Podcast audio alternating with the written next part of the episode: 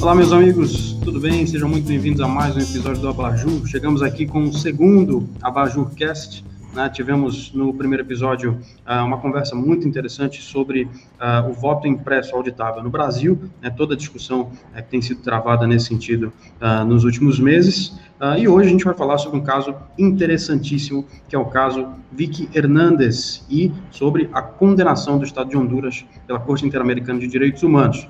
Eu sou Marcos Menezes e hashtag todos pela Vicky. Érica. Olá, olá, muito prazer. Meu nome é Érica Calazans, sou professora de Direito Internacional e também somos todos por Vicky Hernandes aqui. Olá, olá, eu sou o Vitor Fonseca, sou promotor de justiça, sou professor de Direito Processual Civil e eu já levantei essa hashtag, hashtag todos pela Vicky sim. Muito bem, muito bem, meus amigos. Uh, bom, uh, a melhor forma, eu acho que a gente tem de começar esse caso é explicando primeiro para quem não conhece, não está por dentro né, do, do, do, que, que é o caso Vic Hernandes. A gente tem falado isso nas nossas redes sociais de algum tempo, lançamos enquete. Uh, caso Vic Hernandes, caso Vic Hernandes, temos falado bastante uh, uh, nos nossos meios de comunicação. Para quem não conhece o caso, eu jogo aqui para vocês, quem se, se, se, candidatar responder primeiro, uh, o que é o caso Vic Hernandes, uh, o que, quando, como e onde tudo aconteceu. Muito bem, eu acho que eu posso dar uma introdução, se o, se o professor Vitor me permitir, né, a, o caso ele foi julgado recentemente na Corte Interamericana de Direitos Humanos é, em razão do homicídio né, da Vicky Hernandes, uma mulher trans, que foi assassinado aos 26 anos durante o golpe de Estado que ocorreu em Honduras no ano de 2009. Né? A sentença, ela pela primeira vez determinou a responsabilidade de um Estado pela morte de uma pessoa trans. Ou seja, é uma sentença extremamente emblemática que versa sobre um assunto extremamente relevante nesse momento histórico que nós estamos vivendo, né? E é, essa jovem, a, a Vicky Hernandes, ela era uma profissional trabalhadora sexual, mas também ela era uma reconhecida ativista, né, no, na capital do estado. Além disso, é, a gente pode dizer que o motivo principal, né, da, da corte ter julgado o caso foi a participação de agentes estatais nas circunstâncias da morte da ativista. Então, por isso, a gente tem esse caso que foi encaminhado à corte. Eu acho que é, é mais ou menos eu, isso, né? É, a Corte Americana já teve outros casos envolvendo homofobia, né, contra discriminação contra a população LGBTQIA+, mas esse caso da, Eri, da Vicky Hernandes, a importância dele é que é um crime letal, como a, a, a Erika disse, é, houve uma morte, houve um homicídio de uma pessoa trans, de uma mulher trans. Então, é o primeiro caso de um crime de letalidade, um crime de morte né, de uma pessoa trans, uh, julgado pela Corte Interamericana. E aí a gente trabalha muito a ideia da interseccionalidade, né? A violência de gênero contra uma mulher, mas uma mulher trans. Daí a importância do caso Vicky Hernandes. Perfeito. É, e a gente percebe quando estuda, quando analisa, né, quando vai se informar sobre o caso, que a, a CID constatou uh, que a morte da Vicky Hernandes aconteceu uh, em duas situações, em dois contextos, né, uhum. melhor dizendo. Uh, um, o da discriminação contra a comunidade né, aquela altura reconhecida apenas como LGBT, uh, e, num segundo contexto, uh, o do golpe de Estado ocorrido em Honduras né, em 2009. Né, em função exatamente uh, de, uma, de uma corrente ideológica é, defendida ali é, por quem chegava ao poder naquele momento, que se funde, se, se fundem esses dois contextos, né? E eu pergunto para vocês, uh, nesse sentido, a gente pode afirmar que uh, o Estado de Honduras foi responsabilizado de forma objetiva pelo fato de agentes uh, de segurança pública ali, agentes uh, que, enfim, que exerciam ali suas funções nas ruas, no caso da Vicky Hernandes, é, de São Pedro Sula, né? É, é, é, esse o caráter da responsabilização? É um caráter de responsabilidade objetiva do Estado de Honduras? O caso aí é um pouquinho diferente, é, né, Marcos? Assim, a gente não pode considerar que a responsabilidade internacional de um Estado é igual a uma responsabilidade penal, né? As provas, digamos assim, os estándares de prova, aqueles famosos estándares probatórios, que a gente exige numa responsabilização penal, né, contra um réu num processo criminal, é um pouquinho diferente uh, de uma responsabilidade de indícios de prova, esses estándares probatórios para a responsabilização internacional do Estado. Digamos que é um, um sarrafo, imagina um salto com vara, com um sarrafo lá em cima, né? É um sarrafo mais baixo. A gente não exige tantas provas como a gente exigiria numa responsabilização criminal. Então, a gente fala, na verdade, de indícios mais leves, mas não precisam ser indícios tão fortes como a gente exige numa responsabilização penal. Nesse caso aqui, tem dois contextos, né? Tem um contexto de discriminação contra mulheres trans, pessoas trans, e o contexto do golpe de Estado. Nesse caso da discriminação contra as mulheres trans, é bem interessante a leitura da sentença da corte, que foram realizadas, foram produzidas várias perícias e relatórios né, de peritos, de especialistas, contextualizando essa violência e a discriminação contra mulheres trans em Honduras, especialmente as trabalhadoras de sexo. Então, a, a, o que é interessante é que várias pessoas especialistas, pessoas que conheciam a realidade local, explicaram que, olha, mulheres trans, especialmente mulheres trabalhadoras de sexo, eram discriminadas, eram invisibilizadas naquela sociedade e eram perseguidas pelos policiais, eram perseguidas pelo Estado, e quando havia algum crime contra elas, esses crimes eram marginalizados, eram crimes que não se levavam em consideração. Então, esse era o primeiro contexto. Vejam, a prova produzida não foi uma prova, digamos assim, de testemunhas, pessoas que viram isso, aquilo. São provas produzidas por meio de relatórios, perícias. Né? Então, esse é o primeiro contexto, o contexto da discriminação contra mulheres trans. O outro contexto, não, o outro contexto já foi um contexto, como você disse, político, né, da primeira noite de um golpe de Estado, quando houve um toque de recolher, e as únicas pessoas que estavam sob o controle das ruas, né, as ruas de, de da cidade, quem estava controlando os policiais, eram os agentes de Estado. Né?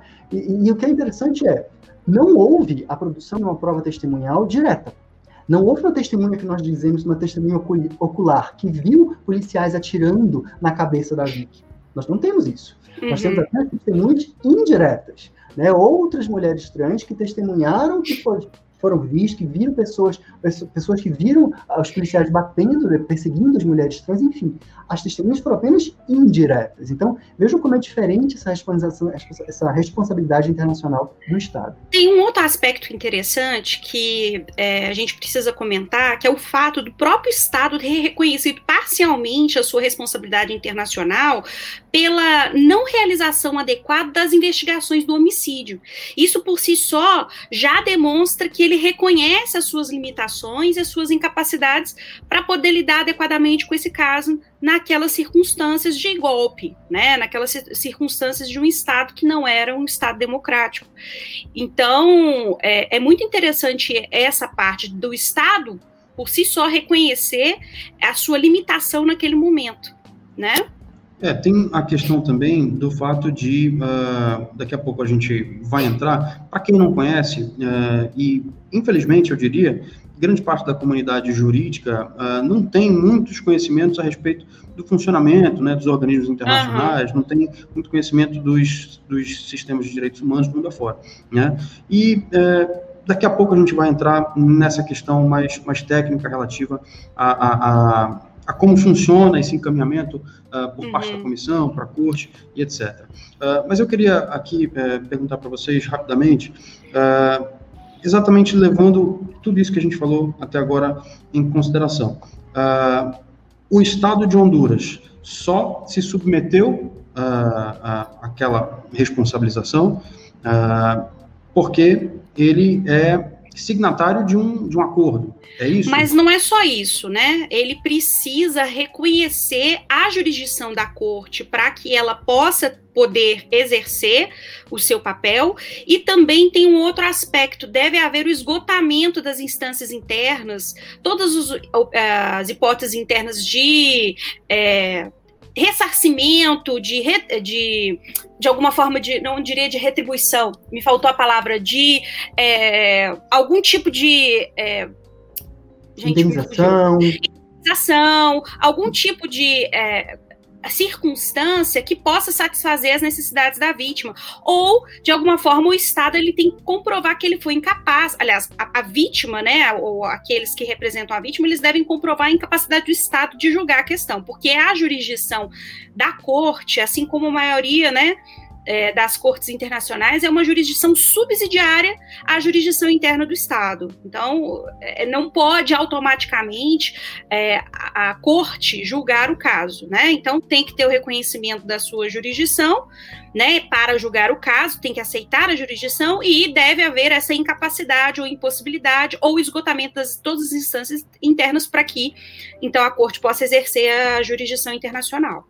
Perfeito. Daqui a pouco a gente vai traçar também um paralelo aqui com o Brasil. Eu vou perguntar para vocês exatamente uh, qual que costuma ser a praxe aqui no Brasil, porque a gente uhum. sabe que uh, direitos humanos eles têm uma apreciação é, qualificada, uma apreciação uh, específica, adequada para o tema dos direitos humanos que são evidentemente mais sensíveis, né? Uhum o que eu vou querer saber de vocês é exatamente se, no caso do Brasil, existe também uh, todo esse rito. Esse rito, evidentemente, ele é, ele é, ele é comum, né? Ele é comum porque ele faz parte de um sistema internacional, evidentemente.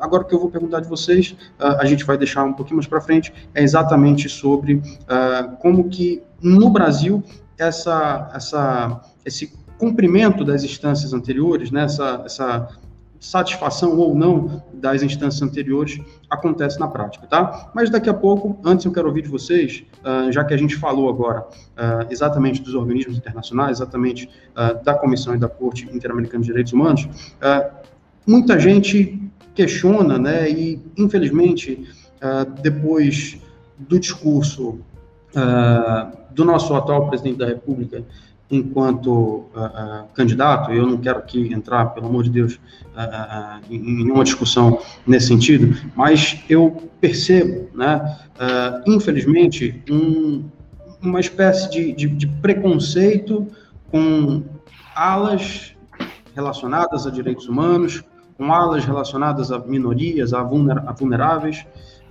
e eu pergunto para vocês, esse respeito à jurisdição da, da, da, comissão, da corte, se é que se pode falar em, em jurisdição, né, na expressão jurisdição. Uh, primeiro, é possível falar em jurisdição né, por parte da CIDH uh, e existindo uma jurisdição. Uh, como é que essa submissão por parte dos estados signatários, né, como é que ela se dá na prática? Como é que essa submissão se dá na prática? Bacana. Uh na verdade, é assim um órgão judicial, né, Marcos, a gente não pode duvidar disso. Na verdade, a Corte Interamericana não é um órgão político, a Corte. Interamericana de Direitos Humanos não é um órgão diplomático, não é cortesia internacional. É um órgão judicial autônomo do sistema interamericano. Uhum. E, e, obrigou o Brasil ou Honduras a aderir à jurisdição da Corte. Né? Como a própria a doutora Eka falou, olha, uh, essa Corte, alguém assinou uh, um tratado dizendo, ó, eu reconheço essa jurisdição obrigatória. No caso do Brasil, por exemplo, nós assinamos o reconhecimento da Convenção Americana, o Pacto São José, em 92, e a partir de 98, em 1998, a gente disse, olha, a partir daqui, a gente assume a jurisdição obrigatória da Corte. Então, a partir de 98, o Brasil está submetido. Ninguém obrigou o Brasil a assinar isso. Uhum. O Brasil falou, olha, eu quero me submeter a uma instituição jurisdicional, jurisdicional como é a Corte Interamericana. Então, é um pacto, é uma obrigação internacional assumida pelo Brasil. Né? Então, é sim um órgão jurisdicional. A diferença que eu queria acentuar, Marcos, é a seguinte. Muita gente acha que a Corte Interamericana é uma, uma outra instância, que a Corte Interamericana é mais um recurso, e aí um recurso com muitas aspas, um recurso judicial para resolver a sua questão interna, a questão brasileira. Digamos, eu perdi no, no, no tribunal, perdi no STJ, perdi no Supremo, então agora eu vou ganhar na Corte Interamericana. Isso está completamente errado, essa ideia está errada. A própria Corte Interamericana diz que ela não funciona como quarta instância. Né? Uhum. A primeira instância, os juízes, a segunda instância, os tribunais, e a terceira instância, os tribunais superiores. Ela seria uma quarta instância? Ela disse, não, eu não funciono como uma quarta instância. A Corte Americana, na verdade, ela assume um processo internacional contra o Estado. As partes são o Estado e a Comissão Interamericana ou outro Estado, eventualmente. Né? Então, é um processo internacional, não tem nada a ver com o processo doméstico. É uma coisa julgada diferente, uma coisa julgada uhum. internacional, que não tem nada a ver com o caso é julgado. eu complementar também que, assim, já que a gente está começando a falar sobre a estrutura da corte, então a gente tem que explicar algumas coisas. Somente os países que integram a OEA é que podem vir a ser julgados pela Corte Interamericana. E não é assim tão fácil, porque a gente tem que ter, como eu disse, o esgotamento das instâncias internas. E a incapacidade ou impossibilidade desse, dessa satisfação das necessidades da vítima ou da, da família da vítima. Acontece que depois que é, ele assume a, a, o compromisso internacional de que a corte tem competência para poder fazer o julgamento, ele está obrigado pelo estatuto da corte. Aceitou, ele está obrigado. Por exemplo, os Estados Unidos atualmente ele integra o EA, mas ele ainda não ratificou o estatuto da corte. Então a, a corte ela não tem o condão, a capacidade de jogar os Estados Unidos, por exemplo, muito embora ele integre a OEA. Então, assim, para poder chegar uma, uma, uma petição, né, uma denúncia na corte, a gente tem uma etapa anterior que precisa ser cumprida. Não apenas isso, mas a comissão ela é fundamental. A Comissão Interamericana de Direitos Humanos ela é fundamental para que esse caso possa vir a ser julgado. O que, que a comissão faz? Ela vai receber as diversas denúncias que pode ser feita diretamente pela vítima ou pela família da vítima ou por uma organização não governamental, né? E eles vão analisar essa denúncia e ela precisa cumprir uma série de requisitos para que então, preenchidos esses requisitos, a comissão encaminhe essa, essa petição para a corte. É interessante que você não precisa necessariamente de advogado para poder você fazer essa denúncia diretamente na comissão. Então, só através da comissão é que os casos chegam na corte. Então, se chegou, é porque a comissão já averigou todos os elementos constitutivos do caso, a, a existência ou não de uma violação de direitos humanos. Então, ela, ela já fez essa triagem. E a, a, corte, tanto a corte quanto a comissão, eles são compostos por sete, a comissão por sete comissionários, né? E a, a desculpa, a corte pelo, por sete juízes e a comissão por sete comissionários. Então, eles vão é, ser escolhidos através da Assembleia Geral da OEA e eles vão fazer os seus papéis respectivos. Então, é muito importante esse aspecto. Uma pergunta de quem estudou Direito Internacional na, na faculdade e ponto, tá? uh, a comissão é necessariamente uma instância que eu boto muitas aspas, uh, anterior, uh, inferior à corte?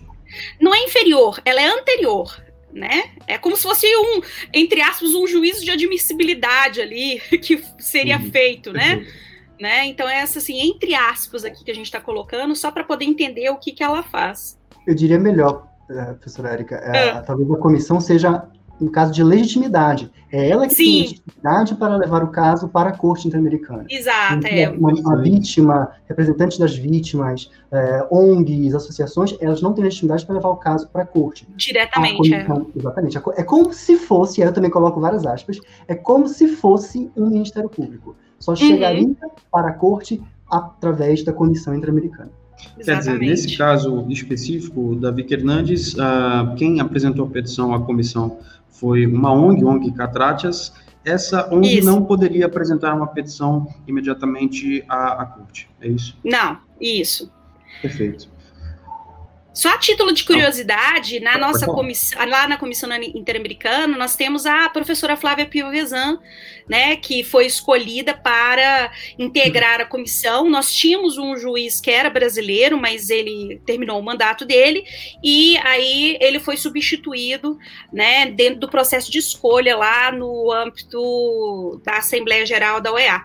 Mas é muito interessante, porque nós temos uma pessoa extremamente capacitada e conhecedora de direitos humanos lá lá, não representando o Brasil, porque eles são escolhidos a título independente, mas é, uma pessoa que, é, que foi escolhida aqui do Brasil para realizar o trabalho lá na comissão. Uma espécie de título cosmopolita, eu diria. pois é. Ah, bom, ah, então, trazendo aqui para o caso Vicky Hernandes novamente, ah, em 2009 houve o ocorrido, em 2012 a ONG Catratias apresentou a petição com essa situação, depois de esgotadas as instâncias anteriores uh, internamente ao Estado de Honduras, ao Judiciário hondurense, uh, para a comissão. Né?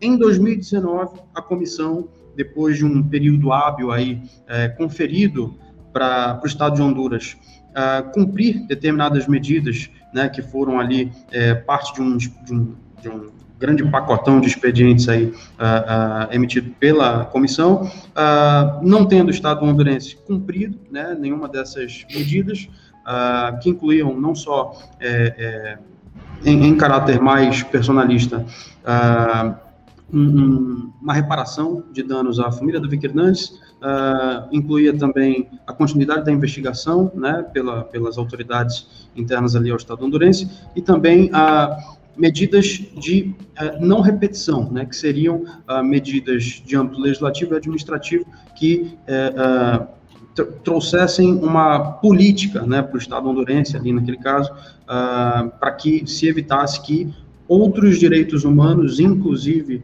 uh, uh, o direito à vida, né, uh, e etc., direito à integridade eh, física, etc., fossem violados, inclusive né, pelo, pelas próprias autoridades hondurenses. Até porque o contexto ali, dez anos depois, já era um pouco diferente naquele caso em específico.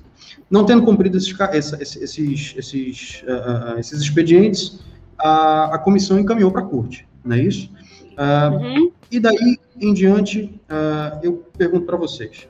Uh, hoje, a gente vê, né, a gente está acompanhando aí a situação uh, do estado de, de Cuba, né, tem lá a situação de Cuba, e eu vejo né, é, violação a direitos humanos dentro do estado de Cuba, e vejo que organismos internacionais, né, incluindo a Corte Interamericana de Direitos Humanos. Não sei se Cuba é signatária, não sei se Cuba é, é, é submetida a CIDH, mas eu vejo uma, uma espécie de omissão, uma espécie de ausência de intervenção.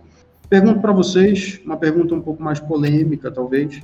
Uh, no caso do, da, da Vicky Hernandes, a violação aos direitos humanos, ela pode ser compreendida como uh, perpetrada a um indivíduo específico ou a gente vai incorporar aquela ideia de que uh, existe a violação a direitos de uma coletividade que está ali representada? Como é que a gente pode encarar uh, uh, essa situação, traçando talvez um paralelo com o que a gente vê hoje acontecendo em Cuba? Tá. Pode falar, professora. Por favor, não, por favor, Vitor, pode falar, pode, pode falar. É assim, eu só queria comentar que Cuba não integra. Exatamente. Cuba não, não, não, assinou a jurisdição obrigatória da corte. Uh, Marcos, sua pergunta é bem interessante, porque quando a gente fala em direitos humanos, a gente podia partir dessa premissa, né? Quando a gente fala em direitos humanos, uh, existe um preconceito, como você disse, muito arraigado, né? Primeiro que muita gente acha que direitos humanos é direitos humanos do preso, é os direitos humanos do réu, como se direitos humanos estivesse preso num processo criminal, como se fosse apenas questões criminais. Quando a gente fala de direitos humanos, a gente está falando de direito à vida, direito à integridade física, direito à liberdade, direito ao nome, direito ao casamento, direito à saúde, né? o direito de ter propriedade privada, o direito ao trabalho, né? direito no processo também, garantias judiciais, enfim. A gente está falando de uma infinidade, de uma, um conjunto muito grande de direitos que todos temos. Né? Não é o preso que tem, não é o réu que tem, todos temos esses direitos. E uh, se você fizer uma pesquisa nas sentenças da corte, muitas vítimas que estão sendo violadas seus direitos humanos não são processados, não são criminalizados, não são pessoas que estão, estão sendo uh, acusadas no processo criminal. Como é o caso da Vicky Hernandes. Ela não é ré, ela não é presa, ela é uma pessoa que teve violações de direitos humanos. Uh, por que, que eu estou falando isso? Porque quando a gente pensa em direitos humanos, a gente pensa que vai para esse lado de réu, né, de crime, não podem ser pessoas que passaram, por exemplo, há casos na corte de mulheres violentadas, questões de violência de gênero, há casos na corte de mulheres que foram uh, passaram por cirurgias sem o seu consentimento, tiraram o útero da pessoa sem consentimento. Quer dizer, há vários tipos de direitos individuais, mas há também vários tipos de direitos que nós chamamos de coletivos ou difusos, né? Grupo de pessoas que tiveram seus direitos violados, caso 19 comerciantes, caso Baena Ricardo, um grupo de, servidores públicos que foram demitidos porque estavam uh, protestando. Cadê a liberdade de expressão dessas pessoas? Então, alguns grupos e também questões muito mais coletivas e difusas, como de questões de comunidades indígenas, né, de grupos indígenas, grupos uh, comunidades que tiveram as suas terras não reconhecidas, tiveram as suas terras simplesmente não admitidas pelos ter nos territórios dos Estados-membros. Então, tanto vale a violação de direitos humanos para pessoas individuais, direitos individuais, nessa, nesse vasto conjunto de direitos humanos, e também direitos coletivos e direitos difusos também. Professora Érica. Não, é perfeito. Ele ele está falando sobre uma questão muito importante porque é, a gente não pode limitar justamente o, a ideia de direitos humanos a questões vinculadas aos direitos do preso, né? E a comissão ela vai julgar tudo aquilo que é, está previsto é, em termos de direitos humanos na Convenção Americana de Direitos Humanos, né? Convenção Americana de Direitos Humanos ela fala sobre é, toda a capacidade é, da corte de julgar as questões vinculadas a ele no seu texto. Então, quando tiver violação ali do texto, nós teremos a possibilidade da jurisdição ser exercida. Muito bem. Uh, bom, daqui a pouco a gente vai para um segundo bloco, eu encerro o primeiro por aqui. Eu quero falar com vocês sobre alguns temas interessantes, como, por exemplo, os precedentes da, CIDH, da, da Corte DH uh, que foram aplicados a esse caso, né, que servem de referência né, para situações né, que uh, eventualmente aconteçam similares a essa, né? E também sobre a Convenção de Belém do Pará para mulheres, a gente vai discutir um pouquinho sobre uh, uh, como é que ela se aplica nesse caso, em se tratando de, de, de uma mulher trans, né? Uh, bom, mas para isso a gente vai primeiro para um intervalinho que eu quero é, bater um papo muito rápido com vocês aqui sobre a divulgação de uma colega nossa aqui do Abajur. Até daqui a pouquinho.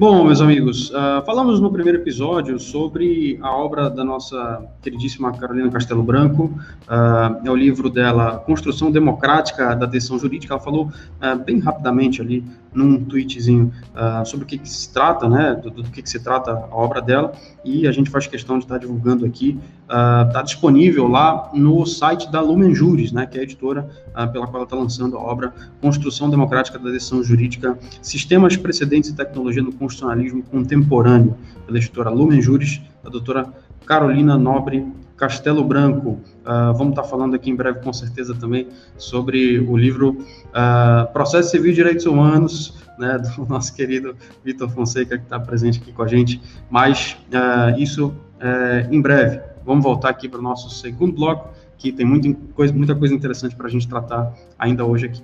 Vamos lá.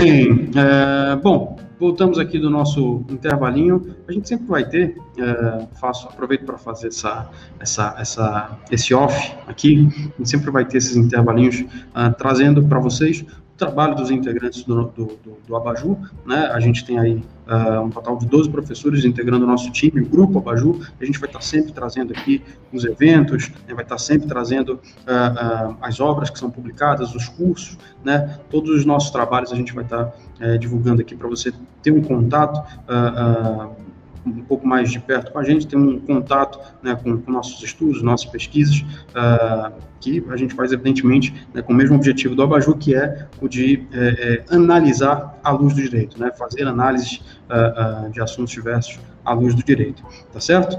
Bom, vamos lá para os subtemas aqui do nosso segundo bloco, e eu quero falar com vocês um tema que o, o o doutor Vitor trouxe é, em off para mim, né, depois de, de, de, termos feito a pauta, uh, que é o seguinte, ele chegou comigo e falou, Marcos, a gente precisa falar dos precedentes da Corte DH sobre o tema. Né? E eu pergunto para vocês, quais são os principais precedentes da Corte DH sobre o tema uh, que foram invocados para serem aplicados, nesse caso, pela Corte DH?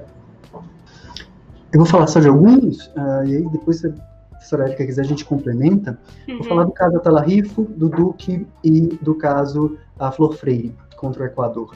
Uh, o primeiro, uh, como a gente falou, uh, esse caso de Vicky Hernandes não é o primeiro caso sobre homofobia, LGBTfobia, enfim. já houve outros casos na Corte Americana, mas não sobre morte, sobre homicídio de mulher trans, como foi esse caso. Um dos casos que a gente pode lembrar é o caso Atala Rifo e Filhas contra Chile, de 2011. O caso Atala Rifo é o caso de uma mulher, a Karen Atala, que era uma juíza, veja, uma juíza chilena, Uh, ela se separou, ela tinha três filhas, ela se separou do marido e ela foi viver um relacionamento lésbico, ela foi viver com uma outra mulher. E ela se envolveu numa ação judicial de guarda, uh, brigando pela guarda das três filhas contra o ex-marido. E, para surpresa dela, a justiça chilena disse que ela não poderia ficar com as filhas porque a, a, o estudo social que foi feito na casa dela apontou que havia uma situação, vejam, uma situação de risco para as meninas em viver na mesma casa que duas mulheres viviam relacionamento lésbico. Então, havia para a justiça chilena um risco né, de discriminação daquela família para aquelas crianças que estavam vivendo com a mãe só porque ela tinha um relacionamento com outra mulher. Esse caso chegou na corte americana e ele foi, foi analisado sobre esse enfoque da discriminação, inclusive feito pela justiça chilena. Né? O, o, direito à igualdade foi descumprido na justiça chilena pelo, pelos juízes chilenos, inclusive pela Suprema pela Corte Suprema do Chile. Então esse é um caso também de homofobia, né, de lesbofobia nesse caso, contra o Chile. Outro caso é o caso Duque, uh, de Colômbia, contra a Colômbia, do Duque versus Colômbia de 2016, que é um caso que envolveu a Colômbia. Uh, o, senhor Duque vivia com outro homem, vivia um relacionamento homoafetivo, ele tinha um companheiro, né, eles não eram casados, era um companheiro, e o companheiro faleceu.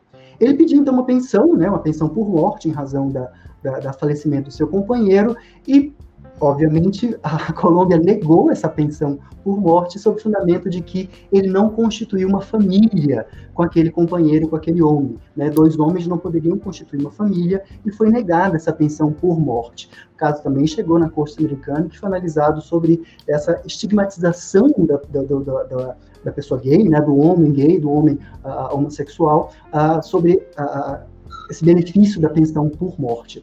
O mais interessante do caso Duque é que a Corte Americana também analisou uma outra vulnerabilidade, além de ser um homem gay, um homem homossexual, ele também era uma pessoa pobre e tinha HIV. Então, a, a Corte analisou essa variada vulnerabilidade do senhor Duque nesse caso. O último caso que eu queria falar para vocês é o Flor Freire, caso Flor Freire versus Equador, de 2016 que envolve o senhor Flor Freire, né, uh, que queria participar de, uma, de, uma, de um exército, né, um oficial militar, mas que, uh, com base no, no, regulamento de disciplina militar do Equador, uh, ele sancionava, esse regulamento punia né, os atos sexuais entre pessoas de mesmo sexo. Né, era, uma, era uma punição, havia um castigo militar disciplinar por haver um relacionamento sexual entre pessoas do mesmo sexo.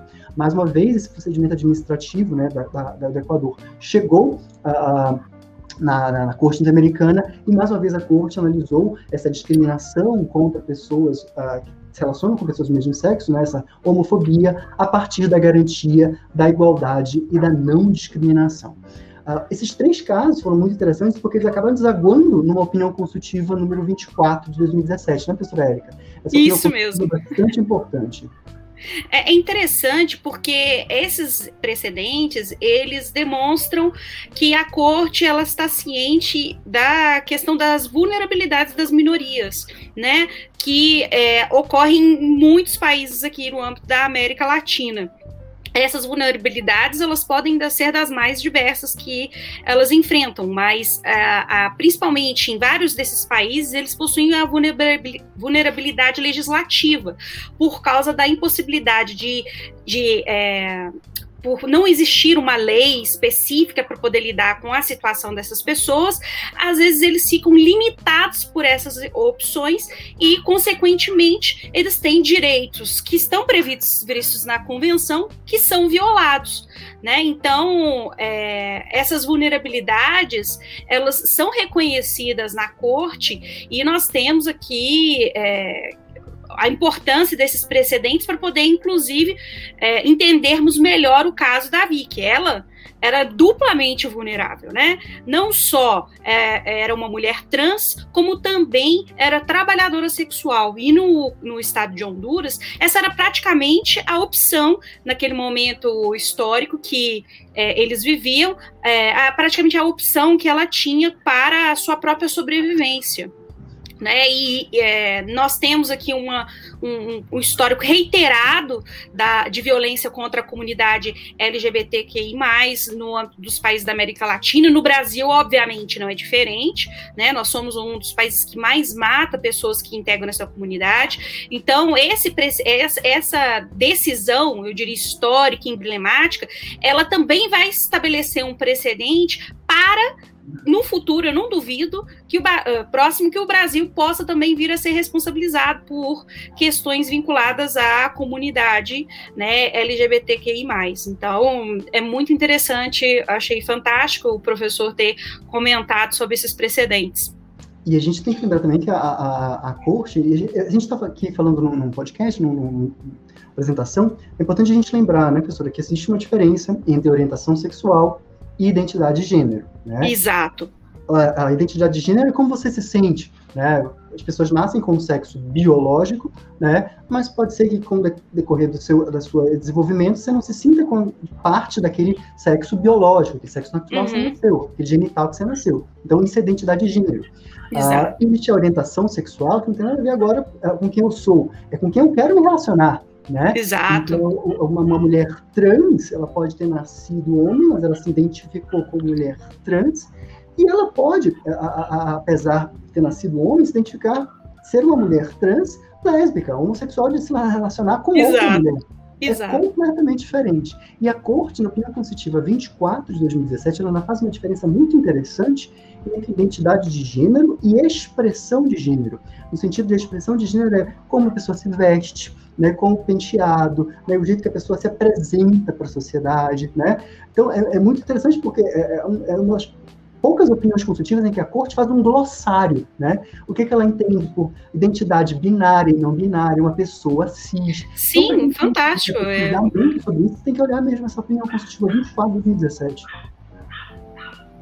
Perfeito. E levando em consideração todos esses esclarecimentos que são fundamentais serem feitos, né? A gente tem é, é, um problema grande de informação na nossa sociedade atual e sempre que a gente tem a oportunidade de trazer essas elucidações, é porque tem muita gente que é ignorante no sentido literal da palavra é, e quer aprender, né? Quer é, evoluir junto com a evolução da própria ideia, né? Ah, toda toda todo esse, como é que eu posso dizer, ah, tudo que está sendo é, incluso agora, né, a gente fala muito de, de, de inclusão, que não era antes, uh, passa por um processo de uh, passa por um processo de, de ser incutido na, na, na, cabeça das pessoas, né? Usando é, aqui um, um, português mais feijão com arroz, né? É, eu acho que uh, as pessoas vão com o tempo uh, entendendo, né? Do que, que se trata, é, que, que esses termos significam, o que, que essas expressões uh, representam, uh, e vão, uh, junto com a evolução dessas ideias, evoluindo também eh, culturalmente falando, né? inclusive eh, eliminando preconceitos que elas mesmas tenham, né? Eu conheço muitas pessoas que até alguns anos atrás eram preconceituosas, né? Eram preconceituosas é, reconhecidamente, se reconheciam como preconceituosas e muitas vezes tratavam ah, pessoas ah, que se incluem nesses grupos que nós estamos ah, elencando aqui de forma agressiva, de forma é, é, verbalmente violenta, né? E com o passar do tempo, uh, foram entendendo, foram percebendo né, do que, que, se tratava, foram se sensibilizando junto e mudaram seu comportamento, mudaram sua é, visão de mundo né, sobre esse tema. Uh, bom, eu sei que existe um parecer consultivo, né, OC 24 de 2017, pulando aqui de pato para ganso, uh, que trouxe aí uh, esses, temas né, de identidade de gênero, igualdade e não discriminação a casais do mesmo sexo, né, é, trouxe obrigações estatais em relação à mudança de nome, à identidade de gênero, a direitos derivados de vínculo entre casais do mesmo sexo, que também serviu, uh, de certa forma, de parâmetro, também serviu, de certa forma, uh, de certa forma ou de toda forma, uh, de precedente. Né? e aí eu pergunto para vocês, como que essa, esse parecer consultivo influenciou, no caso da, da, do julgamento pela Corte DH da situação da Vicky Hernandes? foi exatamente o que estava eh, sendo dito aqui, né? Ele, como diz o, o próprio é, professor Vitor, ele, ele estabeleceu uma série de é, elementos fundamentais para a própria decisões que a corte tomou, né, e as indicações que ela tomou, e também esclareceu vários pontos sobre como a corte entende é, certos é, conceitos técnicos vinculados à, à questão da comunidade LGBT QI+, né? Então, ele foi muito importante também nesse sentido. É, então, professor... O que é muito bonito, né, professora, é, é, é a relação que a corte faz na opinião consultiva entre uhum. a identidade de gênero, orientação sexual e o conceito de liberdade. Né? A, liberdade que a gente fala tanto como direito humano, né, desde uhum. o século XVIII, enfim, uh, ele fala, olha, o fato de você querer ser uma mulher, o fato de você querer se relacionar com pessoa do mesmo sexo, está dentro do conceito de liberdade, de autodeterminação, de você escolher livremente o que você quer da sua vida, da sua existência, uhum. né? E é por isso que a corte disse que, olha, que a, a mudança de nome, né, para mulheres trans, homens trans, a adequação da imagem, né, assim como a, a sua retificação do sexo, do seu gênero, na sua seu registro de nascimento, faz parte do direito ao nome. Vamos lembrar que o direito ao nome é um direito humano, está lá no artigo 18 da Convenção Americana. É direito a você se reconhecer como pessoa, a sua personalidade jurídica, né? Então, é, muito interessante como, esses, como o Marcos está dizendo, esses direitos novos, né, direitos contemporâneos, eles foram se amoldando a direitos clássicos, né? Uhum. A gente está falando de liberdade, a gente só está falando de direito à autodeterminação, né? A, a, essa liberdade civil que existe há séculos, mas que a gente está só adaptando esse conceito clássico a conceitos ditos novos e contemporâneos. Perfeito, é uma questão de, de compatibilização, né? Compatibilização ah, de, enfim, roles de direitos que já conhecíamos com é, realidades, é, não que não já existissem, mas que são percebidas ah, em, em, em, numa esfera mais global, numa esfera é, é mais macro, é, de alguns tempos mais recentes para cá. Né? Ah, bom, e como eu falei é, no finalzinho do bloco 1, eu queria trazer com vocês a convenção uh, de Belém do Pará para mulheres, né? Uh, como que ela pode ser aplicada a esse caso, levando-se em consideração uh, que estamos tratando de uma mulher trans e, portanto, uma mulher, né? mas eh, talvez possa se existir aí essa essa adaptação na interpretação da convenção? Como é que isso se dá na prática? Como é que isso se deu na prática no caso da Vicky Hernandes? É, por favor, professor, eu, se você quiser Vamos começar. A, a, a, Convenção de Belém do Pará é, é, é a famosa convenção uh, de contra discriminação de gênero e violência de gênero, né? Uhum. Ela é conhecida como Convenção de, Convenção de Belém do Pará. Se a gente puder explicar para quem não conhece, é como se fosse a Lei Maria da Penha do sistema interamericano, né? É um tratado internacional, regional, que protegeu a mulher contra violência, contra discriminação, né? Uh, essa Convenção de Belém do Pará, ela também está sendo aplicada no sistema interamericano em vários precedentes, tem vários casos da corte sobre mulher, uh, sobre violência de gênero. Mulheres que foram estupradas, mulheres indígenas que foram assassinadas. Uh, existe um caso sobre uh, mulheres presas que foram assassinadas, algumas estupradas. Né? O caso Campo Algodoneiro, que é um caso famosíssimo de violência de gênero. Enfim, a Convenção de Belém Bará vem sendo adotada pela Corte Americana muito, muito, muito em suas, em suas, sentenças. O grande diferencial, nesse caso Vicky Hernandes, é a aplicação de uma Convenção de Belém do Pará, né, voltada para a violência e não discriminação de gênero para uma mulher trans. Né? E faz todo sentido, né? Afinal de contas, ela é uma mulher. Então, é, é só uma questão de, de ser algo que é, é, um raciocínio lógico dentro desse processo de configuração, de efetivação dos direitos humanos de toda e qualquer pessoa. Então, ela, como mulher, ela tem todo o direito, né, e toda mulher trans tem todo o direito de ser protegida por essa convenção. Então, é, é, é, a, a corte, ela só confirma o que é, é, óbvio, uma vez que ela se identifica e ela se vê como uma mulher, e nós temos que respeitar essa liberdade dela, né, essa condição de mulher dela, e é perfeitamente, é, na verdade, é, é, é perfeitamente plausível que essa convenção seja aplicada. É, mas eu achei muito legal ele falar que é como se fosse a, Mar, a Lei Maria da Penha no âmbito do interamericano, porque é exatamente essa mesma relação que eu faço quando eu estou falando sobre essa convenção com os meus alunos, né? Então eu achei interessante, na verdade, essa, essa colocação do, do professor aqui, como homem também, fazer esse comentário. Bacana. E aí, o, o, essa, essa, digamos, esse avanço a, que a corte faz a partir da Convenção de Belém do Pará é um lembrete para a gente de, das interseccionalidades, né, professora?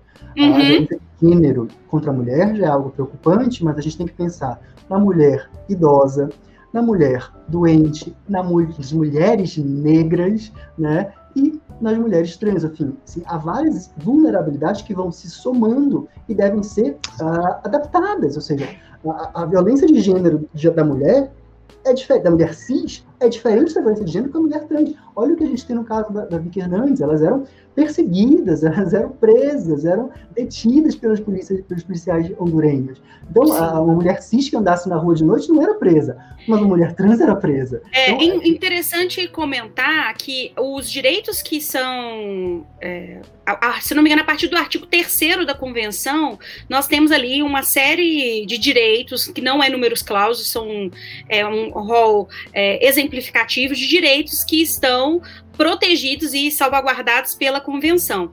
E também tem um outro aspecto, o feminismo, né, da mulher trans, o feminismo trans é diferente do feminismo, né, de uma mulher cis, porque ou de uma mulher cis, né, branca, de uma mulher cis negra, de uma mulher trans negra e assim todas as circunstâncias, porque os desafios e as as dificuldades que a mulher enfrenta, ele existem as questões em comum, né? Mas também existem as especificidades, as individualidades, de acordo com a circunstância e a situação que ela se encontra. Como o, o Vitor bem falou, ela era uma, uma mulher trans que estava na rua à noite, na verdade tinha toca de recolher lá naquela época e ela era perseguida sistematicamente junto com outras mulheres que estavam dentro das mesmas circunstâncias pelo Estado e pela própria comunidade. Isso acontece ela... aqui no Brasil também, né, gente? Temos aqui um quadro de perseguição de mulheres trans né, no Estado brasileiro, e esse tipo de coisa a gente tem que denunciar e a gente tem que lutar para que haja um reconhecimento efetivo do direito dessas pessoas. Ah, então... E ela ainda tinha o, o, agravante, né, Erika, de ser ativista pelos direitos humanos, né? Exato, e ainda tem esse aspecto, né? Os ativistas, eles são ali o, a linha de frente que acaba ficando, vira escudo, e esse escudo, ele acaba sendo frequentemente atingido, e infelizmente ela foi assassinada né? Mas assim, eu, eu me empolguei, por favor, professor. é porque esse assunto, né, é, para uma mulher é extremamente importante, então ele toca profundamente a cada uma de nós, então quando a gente tem a oportunidade de falar, a gente acaba falando mesmo, né? Imagino que seja sensível, né? Um assunto sensível. Uhum. Acho que é um, um adjetivo que qualifica bem. Ah, bom, a Erika falou agora do Brasil, né? Ah, e a gente pode tentar traçar um paralelo com o cenário brasileiro. Ah, mas antes disso, eu quero perguntar para vocês qual a opinião de vocês sobre o lapso temporal para essa responsabilização do Estado de Honduras. É, dá para afirmar que a Corte Interamericana demorou a, a a de fato proferir essa, essa, essa, essa, essa condenação uh, responsabilizando o Estado de Honduras, ou é normal em função desse trâmite, do prazo hábil conferido pela comissão para que o Estado hondurense cumprisse aquelas medidas? Uh, qual a opinião de vocês sobre. Desculpa, eu não entendi. Demora? Você está falando da questão da demora? Exato, qual exato. Qual é o problema? É porque deu uma falha demora aqui. Demora até a sentença para julgar, né? Exato, exato. É. Isso é um problema crônico da Corte Americana e dos Tribunais Internacionais de Direitos Humanos, né, professora Érica? É, não ah, só dos Tribunais de Direitos Humanos, né? Dos é. tribunais, por exemplo, a Corte é, Internacional de Justiça também tem esse aspecto de demorar bastante, né? É. E é engraçado que, é curioso, na verdade, não é engraçado, mas é curioso que elas exigem o prazo razoável né, de duração do processo judicial, administrativo, enfim, mas eles não estão cumprindo, não é, é a contento isso. Há, há, várias iniciativas no sistema europeu para facilitar isso, inclusive julgamentos de casos em conjunto, né, como se fossem uhum. uh, demandas repetitivas. Né, isso, né, precedentes. Lá no uhum. sistema europeu. Uh, a Corte Americana ainda não se ligou nisso, ainda não uh, não está atenta ainda a isso e, infelizmente, ainda tem demorado bastante para julgar esses casos, infelizmente. Bom, isso é, é esse uma... é um problema que a gente é, é eu, eu, eu, diria, nesse momento não tem exatamente o que fazer. É um processo que a própria corte tem que enfrentar e deve haver um, um, uma, uma movimentação da comunidade internacional especialmente no âmbito é, não governamental, de organizações não governamentais de direitos humanos, de alguma forma pressionando, porque elas têm a habilidade de pressionar estados, mas também pressionando essa necessidade de ter mais celeridade no julgamento das decisões e na resolução das questões. É porque, assim, para a corte decidir, é, antes disso, como eu disse, tem a comissão, e geralmente ela, antes de é, pensar em submeter um, um caso à corte, muitas vezes ela faz recomendações e ela espera o Estado para ver se ele vai implementar aquelas recomendações. Né? Então, às vezes, ela determina, ah, cria uma lei, faz uma política pública específica, faz isso, faz aquilo. E, e, e, e aí os estados eles ficam enrolando. Então, elas dão um prazo razoável para eles poderem fazer, então isso o tempo vai passando, e muitas vezes essa questão de remediar a violação, ou de alguma forma ter uma resolução, um reconhecimento da, dos erros que foram cometidos, digamos assim, né, a responsabilidade do Estado fica prejudicada por essa demora, porque as etapas são muito grandes e elas precisam ser todas esgotadas. Então a gente tem a sensação de que dá uma sensação de impunidade, mas muitas vezes é por causa exatamente dessa demora. Mas eu, honestamente, é, a opção que eu vejo para poder é, minimizar essa demora seria a pressão de organizações não governamentais. Talvez isso seja né, uma forma de se receber crítica no âmbito da opinião pública internacional. Talvez isso seja algo que possa auxiliar no processo de aceleração. O que, que você acha, professor? Você acha que isso é uma. Eu acho que essa crítica é, é importante, mas essa crítica deve ser direcionada ao EA, né? Porque sim, o dinheiro, sim, sim. Né, o patrimônio que para aumentar essa estrutura, para aumentar assessores, aumentar o número de juízes, sai do EA. E a gente está vendo, pelo contrário, né, professora, denúncias de que ah, alguns recursos, infelizmente no governo anterior, por exemplo, americano e outros governos, estão diminuindo no OEA, né? Recursos públicos, que são os estados membros da OEA, né? É que repassam esses recursos para uh, o sistema interamericano para uh, custear a Comissão Interamericana, para custear a Corte Americana, e esses recursos estão diminuindo com o tempo. Uhum. Né? Não está havendo um repasse maior, está diminuindo. Então, vejam, é, não tem como a gente aumentar a estrutura, não tem como a gente criticar a Corte Americana se essa estrutura realmente não melhorar. Né? E, a, engraçado que a gente vê muitos artigos científicos, né, professora, dizendo que a gente tem que ampliar o acesso à justiça internacional, de que o cidadão tem que ter o direito de acessar diretamente a Corte Interamericana, como acontece na Europa. Né? Uhum. Na Europa, o cidadão pode acessar diretamente a Corte. Imaginem os senhores se a gente fizer isso na Corte Americana, ela já não está dando conta hoje com a comissão como único legitimada. Se o uhum. cidadão, a, a, se o cidadão da, da, da sistema interamericano começar a acionar diretamente a corte, a corte vai uh, falir. Simplesmente vai dizer, olha, não tem como, vamos ter que fechar as portas, não tem jeito. Com certeza. Muito bem. É, bom, uh, acho que exaurimos aí praticamente o funcionamento da, da, da corte, da comissão, uh, pelo menos uh, nos, nos, procedimentos que dizem respeito a, a, do Vic, da Vic Hernandes.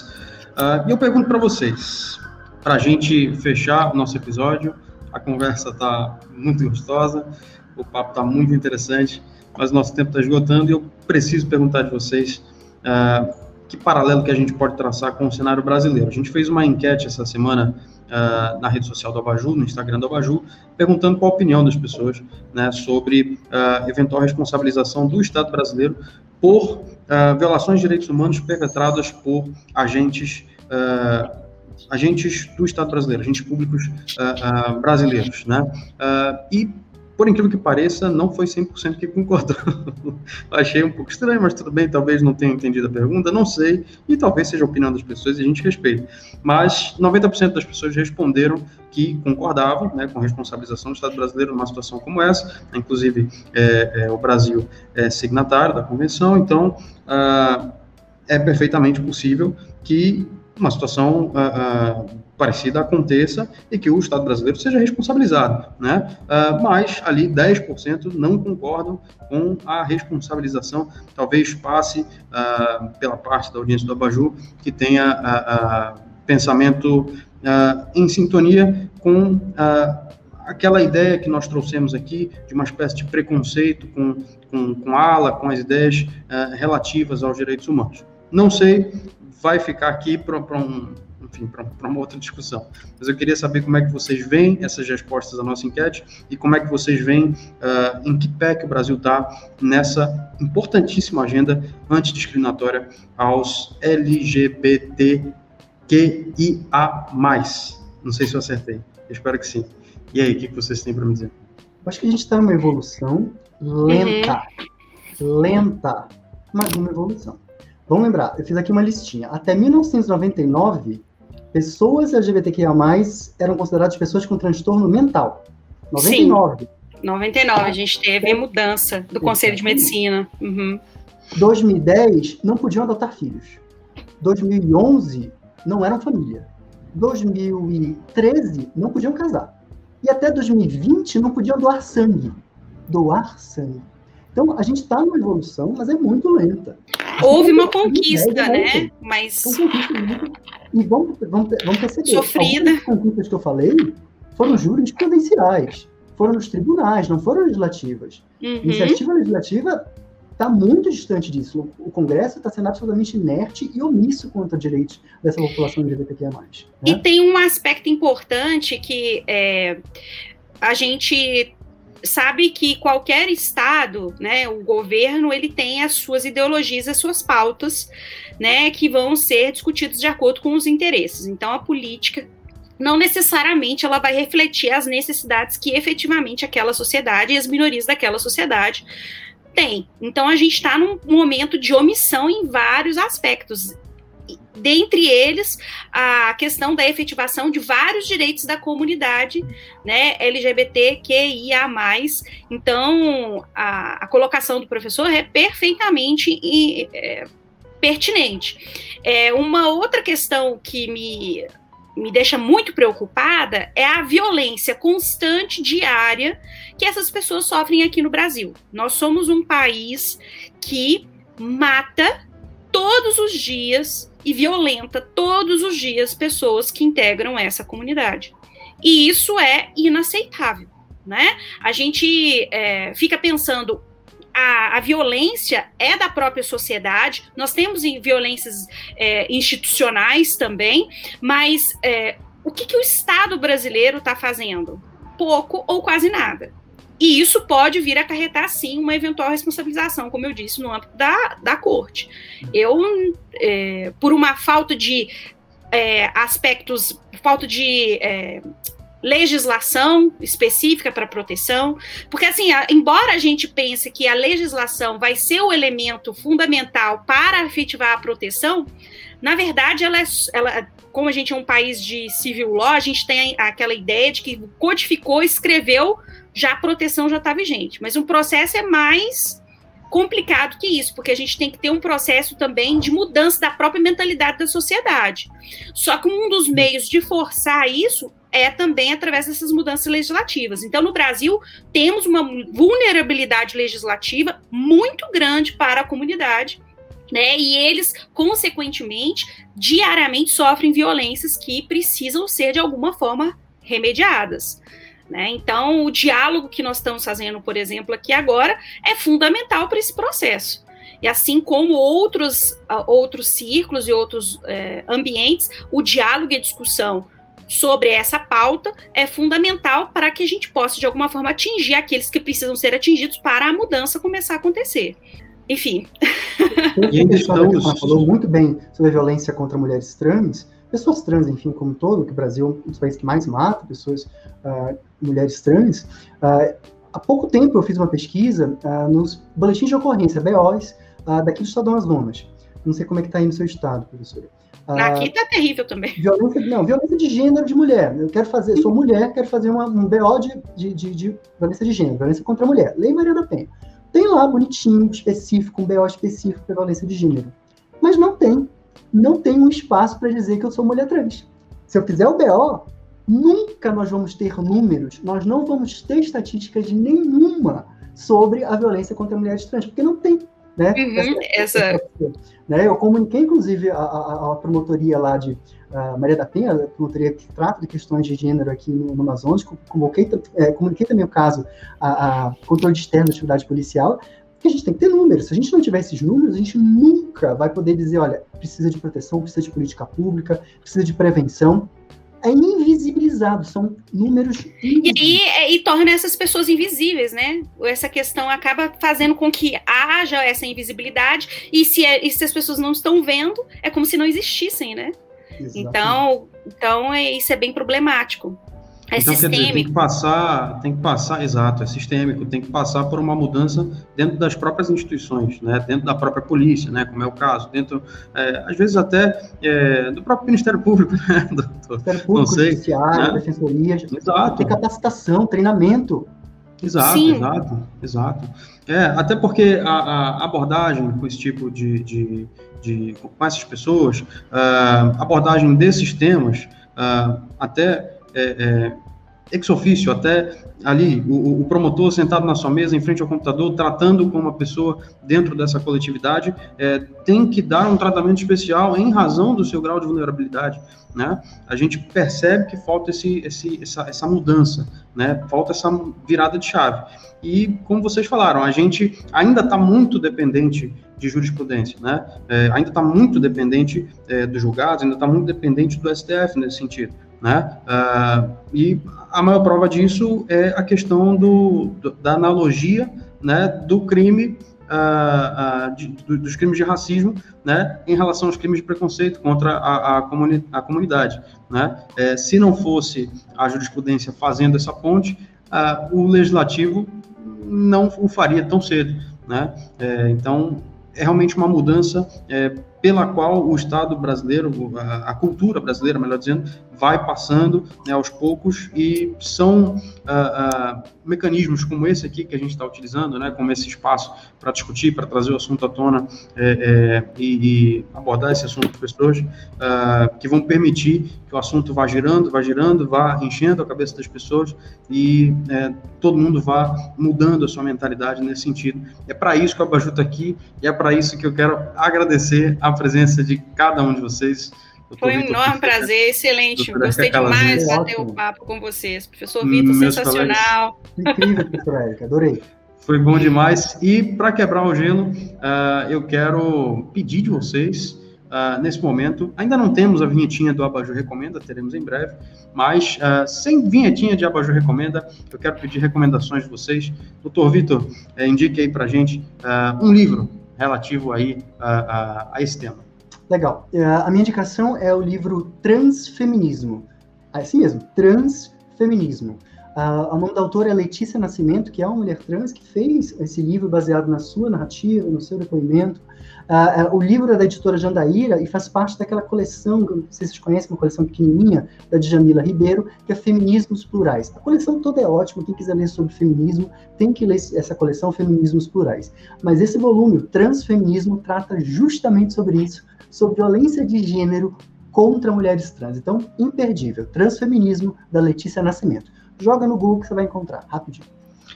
Eric, eu quero pedir de você agora a recomendação de um filme. Diz um filme legal pra gente. Muito bem. Filme da Netflix, A Morte uhum. e a Vida de Marsha P. Johnson, tá? Um filme dirigido pelo David France, de 2017. Fala sobre, né, um documentário que fala sobre a morte misteriosa da ativista transgênera Marsha P. Johnson, que foi encontrada boiando no rio Hudson em 1992. Ela era conhecida como a Rosa Parks da comunidade gay e foi peça crucial na revolução de Stonewall em 1969.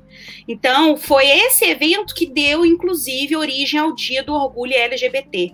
Então, esse filme é sensacional e eu acho que tem tudo a ver com as discussões aqui que a gente falou sobre a comunidade, né, e sobre o papel que a marcha teve e que é um assunto que nós precisamos sempre discutir.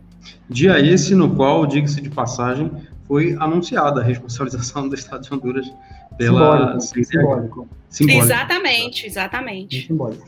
Muito bem. Bom, e eu quero agradecer a você que nos assistiu, nos ouviu uh, durante esse debate. Não se esqueça de curtir se você está no YouTube, de compartilhar esse conteúdo com quem você acha que vai tirar proveito disso, tá certo? Continue acompanhando o nosso trabalho. A gente vai estar tá aí nas redes sociais ativo, fazendo os nossos enquetes, trazendo os nossos temas para a pauta, para estar tá discutindo junto com você. A gente quer que você participe do Abajur junto com a gente, tá bom? Somos um grupo de 12 eh, professores de direito uh, realizados com o que a gente está fazendo aqui. A gente faz tudo isso com muito carinho. Então, aproveite esse conteúdo que a gente está produzindo para vocês, tá certo? E na próxima segunda-feira, a gente vem aí com o terceiro episódio do Abajurcast sobre o tributo global, tá? Uh, o G7 está trazendo aí essa ideia do tributo global uh, e a gente vai discutir tudo isso com os nossos especialistas, tá bom? Muito obrigado e até o próximo episódio do Abajur. Tchau, tchau.